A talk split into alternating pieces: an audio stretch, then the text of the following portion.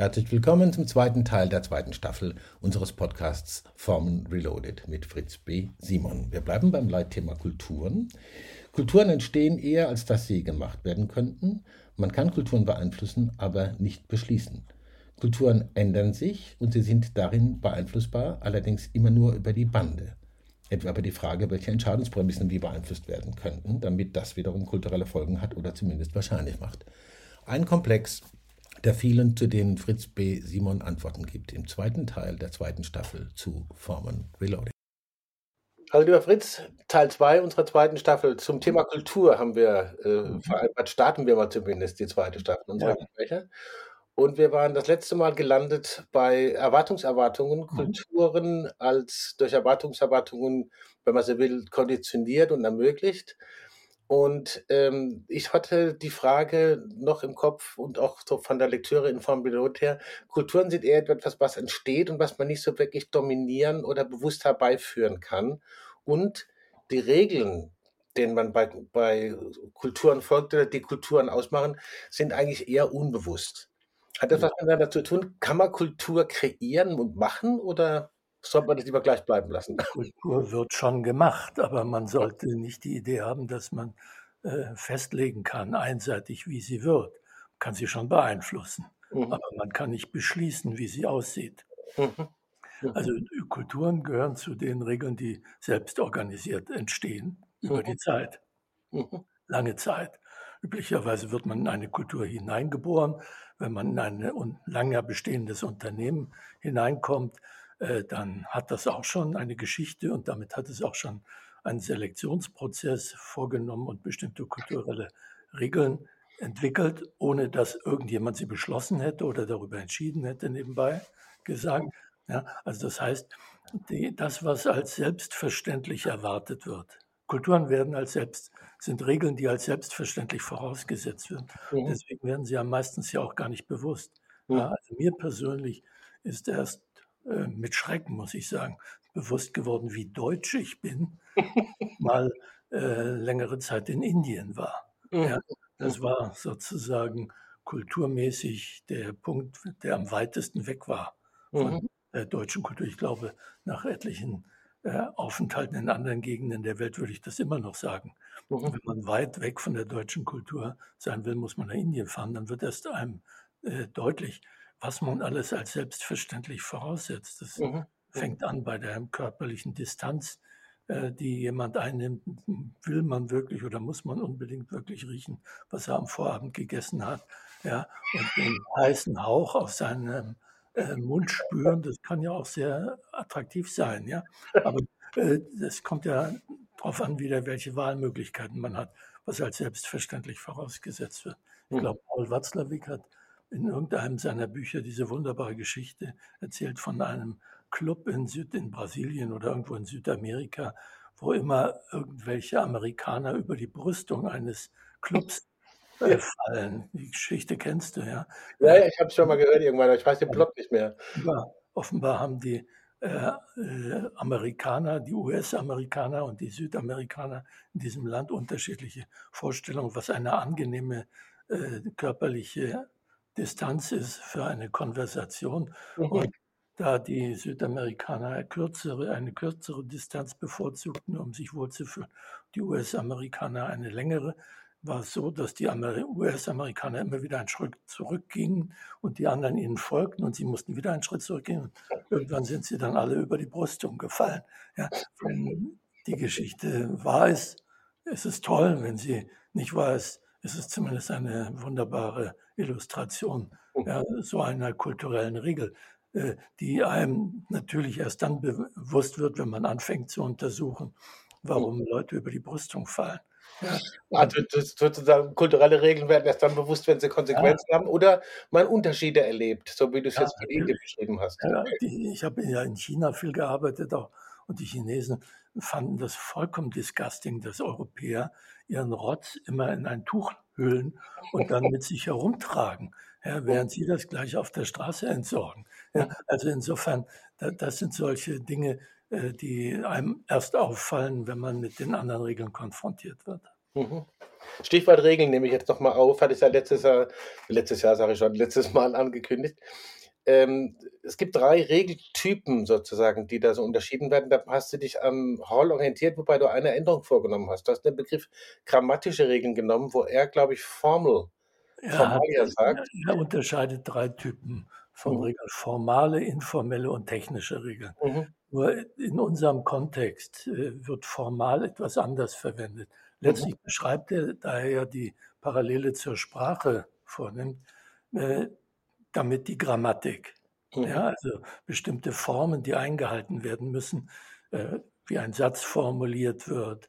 Das sind also so richtig, ja, äh, ist die Grammatik bestimmte äh, syntaktische Regeln, wie man das macht, welche, welcher, wie ein Satz gebaut werden muss und so Mhm. weiter. Das wäre auf der Sprachebene. Und analoges kann man eben auch auf der, auf der Verhaltensebene der Kultur sehen. Äh, Mhm. Das ist deswegen wichtig, weil äh, ganz analog zur Sprache eben diese, die ich nenne sie deswegen grammatische Regeln, um die Mhm. Verwechslung mit formalen Regeln in Organisationen oder so Mhm. davon zu unterscheiden. Äh, Diese grammatischen Regeln sind deswegen wichtig, weil sie besonders stark mit Affekten verbunden sind Mhm. ja, und weil sie sich langsam ändern.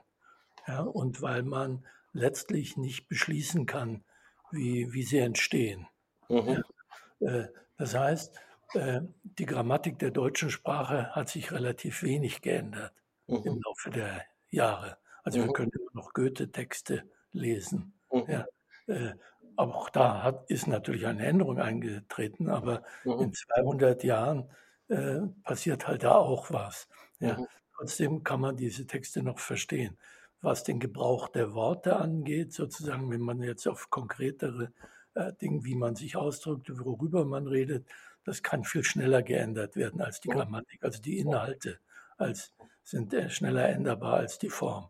Mhm. Und äh, insofern, und wenn man immer bei der Parallele Sprache, Kultur bleibt, äh, sieht Hall drei verschiedene Typen. Ist Mhm. natürlich eine analytische Unterscheidung, ja, die mit äh, ihre, ihre Vorteile hat, dass man halt so eine Brille hat, durch die man auf Kulturen schauen kann, Mhm. Äh, aber äh, immer mit den Schwächen jeder, aller, jeder Analyse verbunden ist, dass sie irgendwo mehr oder weniger künstliche Grenzen dann zieht. Das geht ja häufig ineinander über. Mhm. Äh, setzt dann eben noch die informellen Regeln.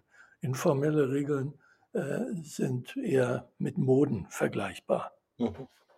Also der Unterschied zu, den Form, zu den grammatischen Regeln ist, die grammatischen Regeln muss man befolgen, um seine Zuge oder anders gesagt, an den grammatischen Regeln wird festgestellt, ob man dazugehört oder nicht. Da Mhm. wird also eine soziale Innen-Außen-Unterscheidung vorgenommen. Wer Mhm. gehört zu dem kulturellen, zu dieser kulturellen Einheit oder nicht? Und bei den informellen äh, wird zwar auch eine soziale Unterscheidung vorgenommen, äh, aber eher auf der subkulturellen Ebene. Also es gibt bestimmte äh, Gruppen innerhalb der übergeordneten Kultur, der, die halt sich äh, Reißzwecken in die Backe jagen, ja, oder eine bestimmte Musik bevorzugen oder eine bestimmte Art von Frisur. Ja, Äh, das kann, äh, wenn man sich zum Beispiel im Moment die Frisuren von Fußballspielern ansieht, dann denkt man, alle, die in 95 Prozent der Spieler der Champions League haben alle denselben Friseur. Ja, das wäre eine Mode. Das heißt aber, wenn man dieser Mode nicht folgt, es gibt doch immer noch einzelne andere, die diese Frisur nicht haben und die keine tätowierten Unterarme haben. Mhm. Ja, die werden deswegen nicht aus der Bundesliga oder der FIFA ausgeschlossen. Mhm. Ja, also das heißt, das ist dann eher sozusagen eine Grenzziehung innerhalb der übergeordneten Kultur, aber Mhm. nicht im Sinne dieser Innen-Außen-Unterscheidung. Du bist ein ganz Fremder, wenn du äh, jetzt diesen Regeln befolgst. Moden, die kommen und gehen, ja, wobei mit der Tätowierung weiß man nicht, wie lange das hält, kriegt man ja nicht mehr so leicht weg. Beim Mhm. Frisieren ist das etwas anderes. Unterscheidung sozusagen, was die für andere bedeutet, könnte sich Änderungen ändern, während die Tätowierung hält. Genau, sozusagen. genau. Und dann gibt es noch bei Hall die sogenannten technischen Regeln.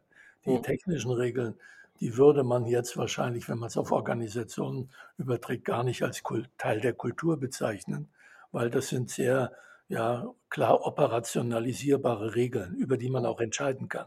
Also die nicht selbst organisiert unbedingt entstehen müssen. Vielleicht sind die auch manche selbst organisiert entstanden, aber äh, technische Regeln kann man beschließen. Ab morgen wird, äh, was weiß ich, ist Maskenpflicht mhm. ja, in öffentlichen Verkehrsmitteln. Das ist eine technische Regel. Mhm. Ja, die kann auch überprüft und kontrolliert werden und kann geprüft werden auf die sachliche Sinnhaftigkeit hin. Und in Organisationen sind viele Dinge, da es ja um sachliche Aufgaben gibt, technisch geregelt. Ja, das mhm. kann man alles entscheiden. Also das ist, glaube ich, der wichtige Punkt, weil du ja auch fragtest, kann man Kulturen verändern? Mhm. Technische Regeln, über die kann entschieden werden. Mhm. Und die können auch von einem Tag zum anderen verändert werden. Mhm. Das ist der wichtige Punkt. Mhm.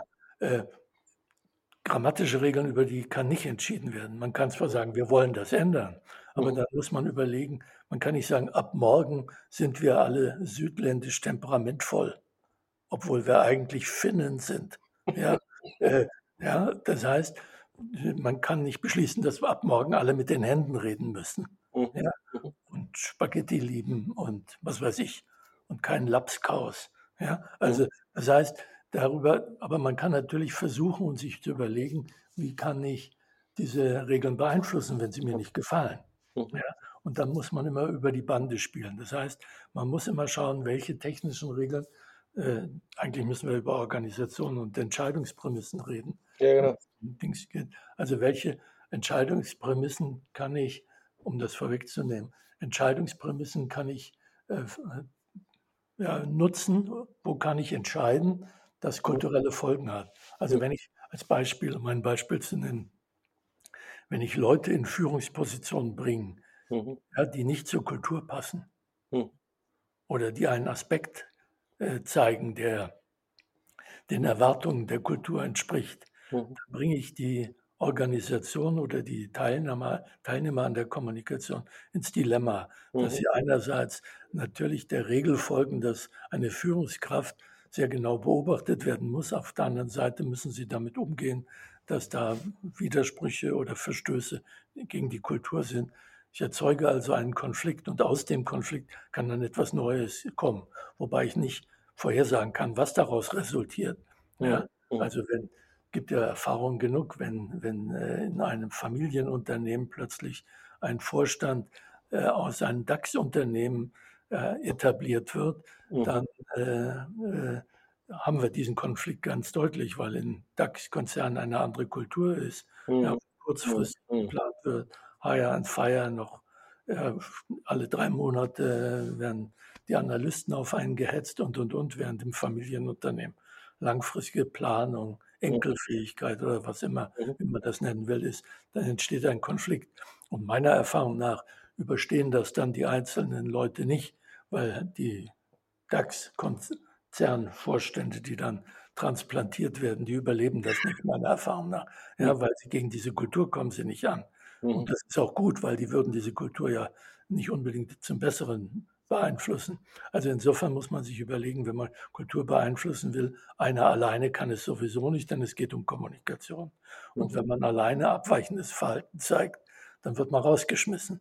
Dann ändert man keine, dann bestätigt man damit gewissermaßen die Erwartungserwartung, ja, dass äh, bestimmtes Verhalten unmöglich ist und man fliegt raus. Wenn man aber äh, hingegen, was jeder äh, erfahrene Manager, der mit Merger zu tun hat, weiß, wenn man ein fremdes Unternehmen übernimmt, dann muss man mit einer Truppe von Leuten hinkommen, ja, die dann anders kommunizieren miteinander. Und wenn sie dann auch noch den Eigentümer repräsentieren, ja, dann kann man die nicht einfach rausschmeißen. Dann hat das Auswirkungen, ob die nun positiv oder negativ zu bewerten sind, will ich mal dahingestellt sein lassen. Dann hat das Auswirkungen auf die Kultur des übernommenen Unternehmens.